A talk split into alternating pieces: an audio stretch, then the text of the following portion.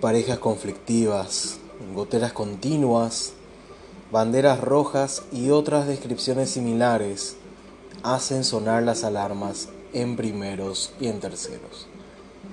Cuando lo real y lo ideal, lo razonable y lo romántico se chocan, es cuando hay que replantearse seriamente las cosas.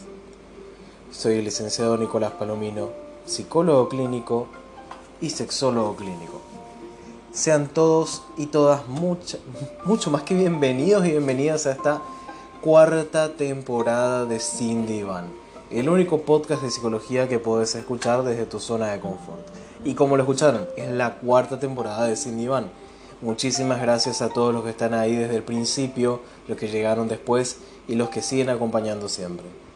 Hoy estaremos hablando sobre los tabúes de la violencia en pareja acomódense, preparen algo para beber o para comer y comencemos.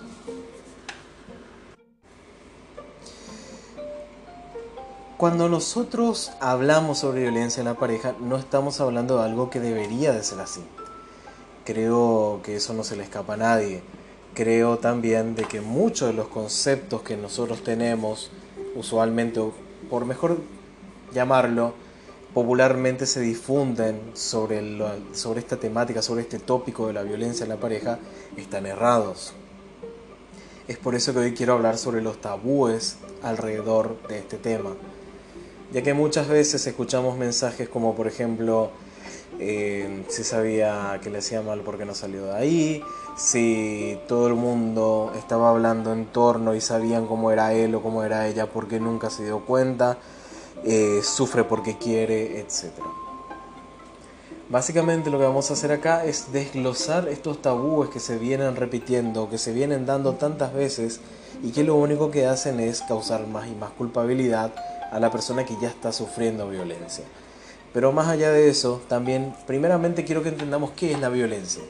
La violencia es todo acto físico, verbal, psicológico económico, de privaciones, etc., en contra de la integridad y de la estabilidad de una persona. Como básicamente ya se los decía, esto puede ser físico, puede ser psicológico, puede ser verbal, puede ser económico, puede ser eh, privando a la persona de sus propios derechos, de sus propios gustos, de sus propias realizaciones, entre tantas cosas más. La violencia no es solo física, no es que es violento solo quien golpea, es violento quien infiere insultos, quien desestima a la persona que tiene al lado, quien le prohíbe a esa persona disfrutar de su propio dinero que se lo está ganando, entre tantas cosas más. En un posteo relacionado que publicaba hace poco, precisamente hace el día 7 de enero de este año 2022, hablaba sobre cinco datos principales y un bonus track con respecto a a lo que son estos tabúes de la violencia en la pareja. Primeramente, tenemos que la dependencia emocional es uno de los principales causantes. Eh, en sí, principalmente esta dependencia emocional se presenta en la persona que sufre la violencia. Es uno, es uno de los factores que predispone a que esta persona se mantenga inserta en este círculo de violencia porque muchas veces son personas que vivieron, aprendieron a sentirse indefensas, aprendieron a sentirse eh, no valiosas por sí mismas, sin, eh, sin la compañía de alguien a quien sientan como más fuerte, como más protector. Y es eso lo que las hace mantenerse en ese círculo de violencia. No lo hacen por gusto, lo hacen porque sienten que es una necesidad de ellos.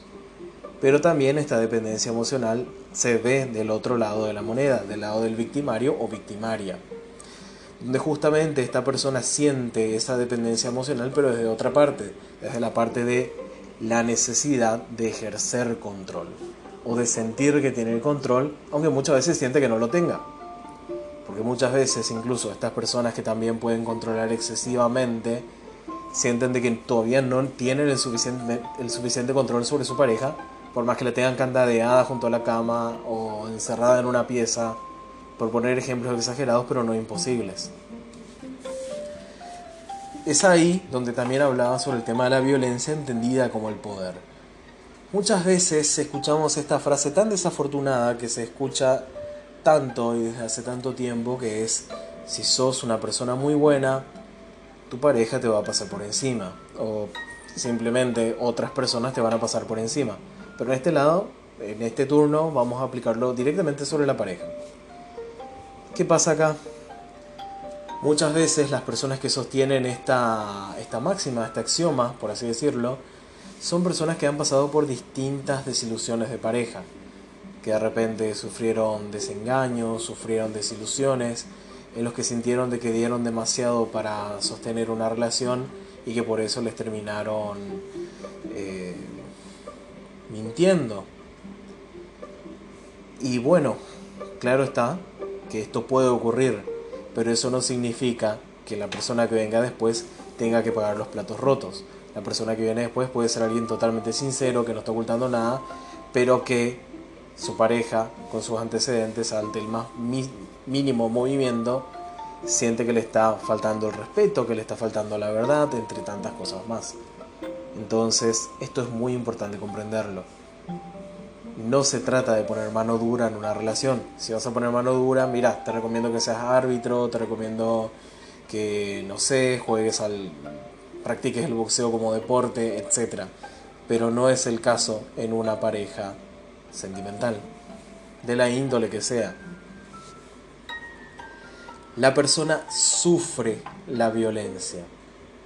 Sufre la violencia. La persona que está sufriendo violencia sabe lo que ocurre. Por más que lo niegue, por más que lo quiera disimular, por más que use palabras como es un poquito violento o es un poquito violenta, es un poco celoso, celosa, pero, pero es una buena persona. Y, y, no, no. Esta persona sabe que la está pasando mal. Sabe que la está pasando mal. Pero esa dependencia intrínseca le impide admitir del todo la situación, porque justamente tiene más miedo de perder la compañía de la persona que tiene al lado que muchas veces lo valoriza por sobre su propio bienestar. Y esto es un círculo preocupante. Esto es algo que debe de encender las alarmas de todos quienes lo rodean. Y que acá es el momento en el que nadie debería de bajar los brazos por esa persona que está padeciendo violencia. Porque muchas veces, ¿qué es lo primero que escuchamos? ah, no, pero es un boludo importante o es una boluda por dejarse, y digo, pido perdón por la palabra, pero es coloquial, por dejarse tratar así. Y no, esta persona sabe lo que le está pasando, pero no encuentra el medio para salir de eso. No ve una mejor alternativa en ese momento. La dependencia le ha cegado tanto que no encuentra esta alternativa como algo real, como algo factible. Luego me gustaría ver otros puntos justamente también, ya que ya vimos estos tres puntos principales, que son las señales antes de iniciar. Acá es donde entramos nuevamente en este tema de las banderas rojas, como estuvimos hablando en un video en vivo hace poco, que lo pueden ver en mi página arroba psicopalomino si no me siguen ahí y que justamente estuvimos hablando por espacio de más o menos unos 25 minutos sobre lo que son las banderas rojas, cómo se, cómo se distinguen, cuáles son los factores que me pueden ayudar a diferenciar qué es y qué no es una bandera roja, una señal de advertencia fuerte y clara antes de iniciar una relación. Muchas veces las primeras señales de una personalidad violenta aparecen antes de iniciar una relación, como ustedes lo escucharon.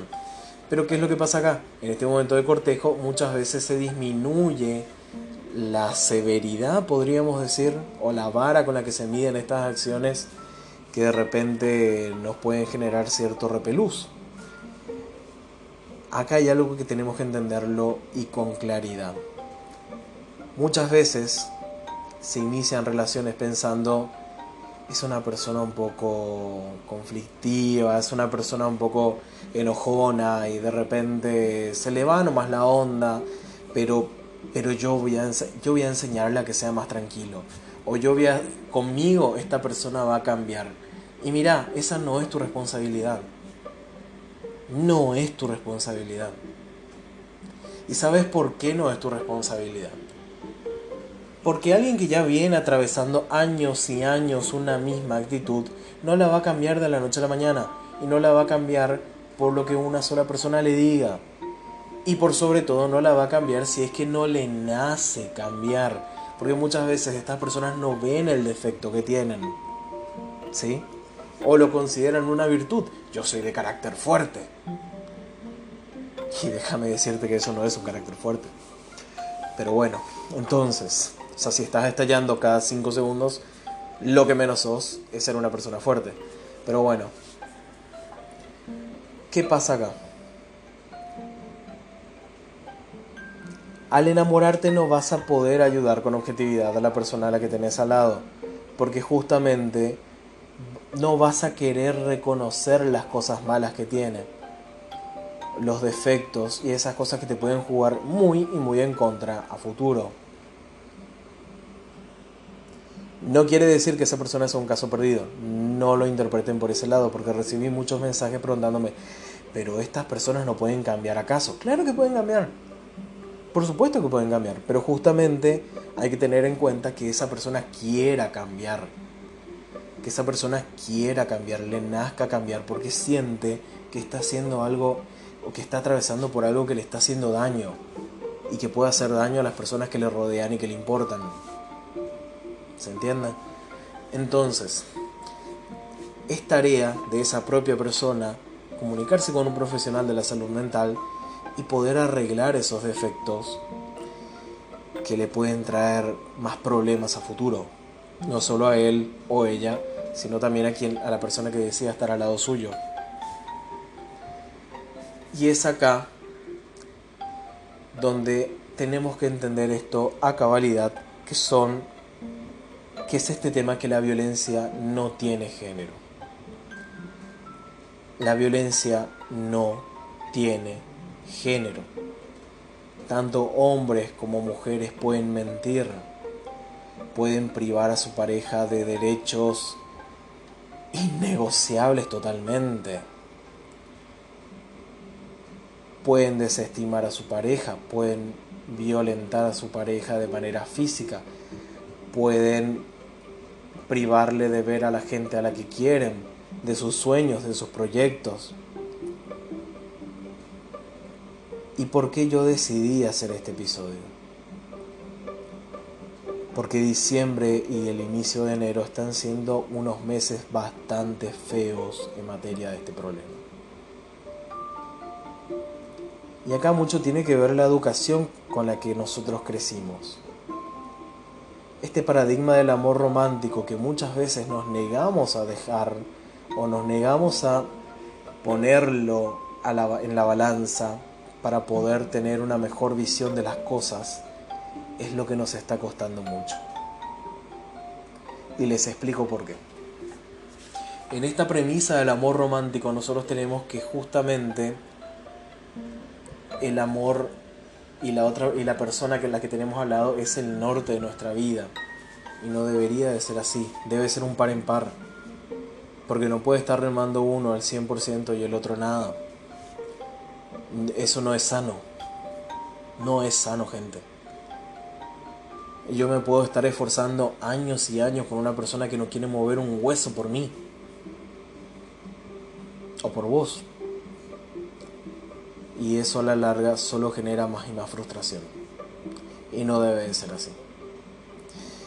Otra cosa son justamente estos jueguitos histéricos, digamos, ¿verdad? Estas relaciones en las que de repente uno dice, y vemos esto en la cultura popular sobradamente, en memes, en páginas, ya sea Instagram, ya sea Twitter, ya sea Facebook, si es que alguno de ustedes todavía usa Facebook, espectacular, pero memes de, por ejemplo, cómo quiero esa novia que me prive de tal y tal cosa.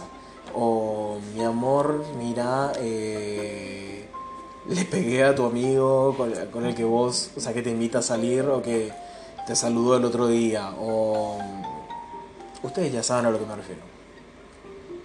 Tantas películas, tantas series, tantos cuentos, tantas novelas lavaron la cabeza, eh, o mejor dicho, ensuciaron la cabeza de la gente haciéndoles pensar de que un hombre violento o con ímpetus en sus sentimientos, en sus emociones, lábil, total, totalmente lábil en sus emociones, es un hombre protector, un hombre bajo el que nunca te va a faltar la protección, por más que te pueda romper la cara en dos segundos. Y evidentemente nadie quiere eso.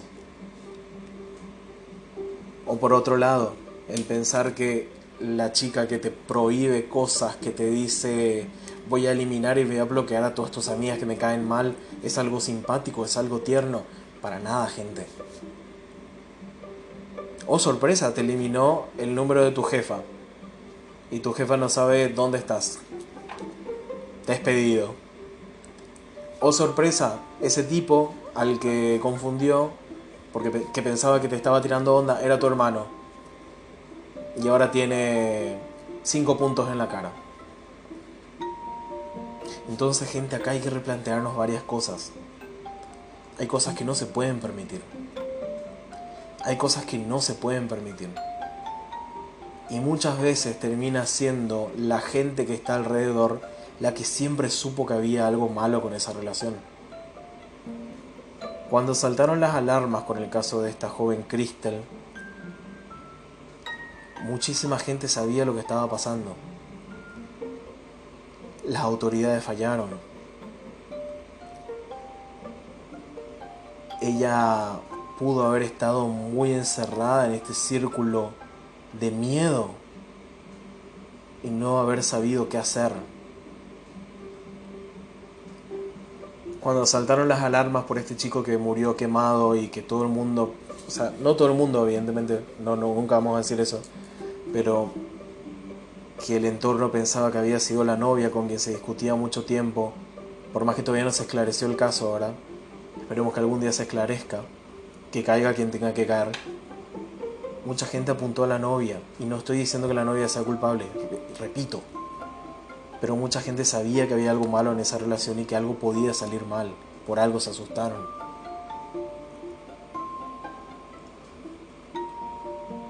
Gente que recibe muchísimas amenazas por pensar en, o sea, por querer dejar a una pareja violenta. Y acá es cuando es tu turno como amigo, como hermano, como hermana, como familiar y lo que sea, de hacer algo por esa persona, de instruirle, de no juzgarle, porque está con tanto miedo y ya tiene tanta culpabilidad encima que ni siquiera es su culpa, que no sabe a quién recurrir. Entonces, gente, acá nuestro gran nuestra gran labor es escuchar, no decir yo te dije que era así. Te equivocaste, porque nunca me escuchaste. Es hacer algo concreto, es hacer algo constructivo. Y quiero cerrar con dos cosas más. Tu pareja que te dice que cambió en tan poco tiempo no cambió. Acá hay algo que yo suelo compartir con mucha gente, justamente también en terapia de pareja o gente que ha pasado por rupturas difíciles, que les doy el ejemplo este, de que un mismo test no se aplica a una misma persona antes de los seis meses, porque los rasgos tienen un tiempo mayor a ese, los rasgos de la personalidad, como para que sean perceptibles ciertos cambios. ¿Qué te hace pensar que esa persona que siempre tuvo estos problemas va a cambiar tan rápido? Eso se llama etapa de la luna de miel y está en el ciclo, en el ciclo de la violencia, descrito en 1984. El amor propio, el saber quién soy, saber qué merezco y poner esos límites y saber reconocerlos y no jugar a que la persona va a cambiar, a que la persona y que el poder del amor lo va a poder todo, por más que el amor sea la emoción más poderosa que existe, el sentimiento más poderoso que existe, perdón, no es suficiente con uno solo. Tiene que nacer de la persona cambiar. Capaz que este capítulo se puso un poco más reflexivo sobre este final, pero es que esta reflexión es bastante necesaria, lo considero yo, y espero eh, que sea del agrado de ustedes y lo que ustedes me quieran comentar, lo que ustedes me quieran escribir, lo voy a estar compartiendo también en el muro, en las historias. todo mensaje, toda recomendación, toda crítica constructiva es bastante bien recibida siempre y siempre es compartida. Les agradezco mucho. Este fue el primer capítulo de la cuarta temporada de Sin Diván, el único podcast de psicología que puedes escuchar desde tu zona de confort. Disponible en Spotify, en Anchor FM, Google Podcast, Apple Podcast y cualquier plataforma de podcast en la que nos puedan escuchar. Soy el licenciado Nicolás Palomino, psicólogo clínico, sexólogo clínico, media punta y un gran cocinero de pastas. Nos estaremos escuchando muy pronto.